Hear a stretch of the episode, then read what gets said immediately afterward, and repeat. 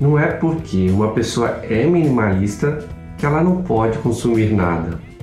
Sei que parece ser um pouco controverso ao falar dessa forma, mas deixa-me explicar. A pessoa minimalista é uma pessoa como outra qualquer. A diferença é que ela não se deixa levar pelo consumismo. Mas, como todo mundo, também tem a necessidade de se vestir, de se alimentar e ter as devidas ferramentas para executar o seu trabalho. O senso comum imagina que o minimalista não pode ter mais que três camisetas, uma calça e um par de calçados. Só que não existe o certo e o errado para esse caso. O que existe é a real necessidade de cada um. Recentemente assisti o vídeo de um produtor de conteúdo chamado Matt Devlin. Ele foi o diretor que gravou o documentário Minimalismo que está disponível na Netflix. No seu canal do YouTube, ele fala e faz vídeos sobre o minimalismo. Afinal de contas, ele é um minimalista. Num dos seus vídeos, ele mostra as roupas que possui e a quantidade. E foi atacado por ter mostrado que tinha 24 camisetas. Só que, como eu mesmo já disse, o que importa é a real necessidade de cada um. Depois, ele até criou outro vídeo explicando o motivo de ter essas 24 camisetas. Ele explicou que ele usa uma camiseta por dia, portanto, nesse caso já precisa de 7 camisetas. Ele usa uma camiseta por treino na academia e ele treina 5 vezes na semana. Então isso já totaliza 12 camisetas, 7 mais 5. Só que ele lava as roupas semana sim, semana não, ou seja, a cada duas semanas. Portanto, ele tem que dobrar esse número de camisetas, ficando 12 vezes 2, 24 camisetas. Dessa forma, ele vai conseguir ter a quantidade certa para poder aguentar aí, esse período até o dia de lavar as roupas. Alguns podem falar que ele poderia lavar as camisetas uma vez por semana e desta forma poderia ter apenas 12 camisetas. Mas o fato é que ele que deve estipular sua própria rotina, não os outros. E se para ele funciona melhor dessa forma, tudo bem.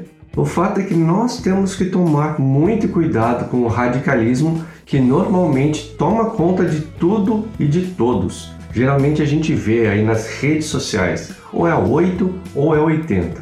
Mas vamos ser sinceros, nem tanto o céu, nem tanto a terra.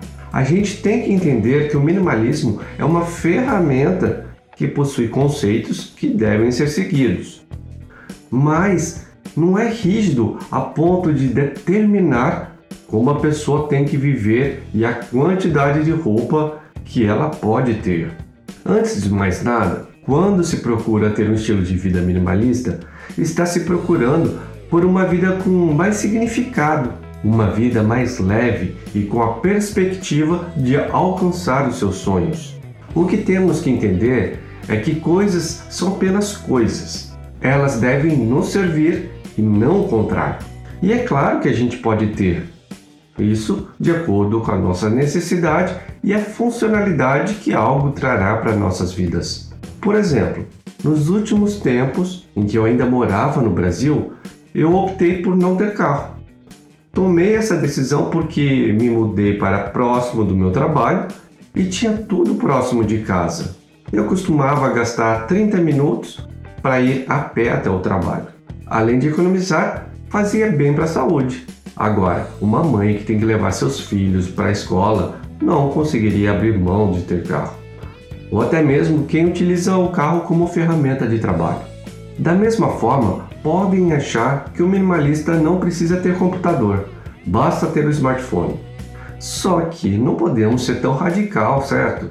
Imagina a pessoa que é escritor ou é colunista digitar um livro ou artigo no tecladinho do smartphone com uma tela pequena, ninguém merece, né?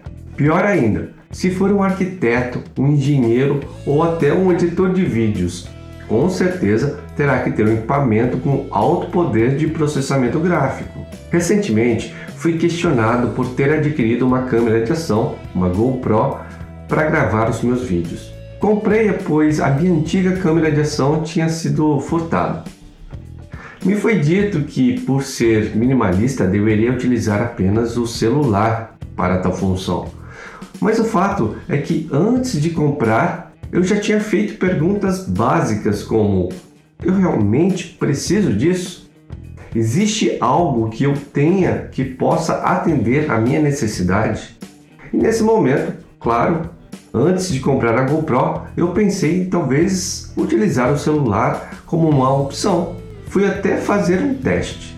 Eu gravei um vlog inteiro com meu celular, mas infelizmente tive que descartar todas as gravações.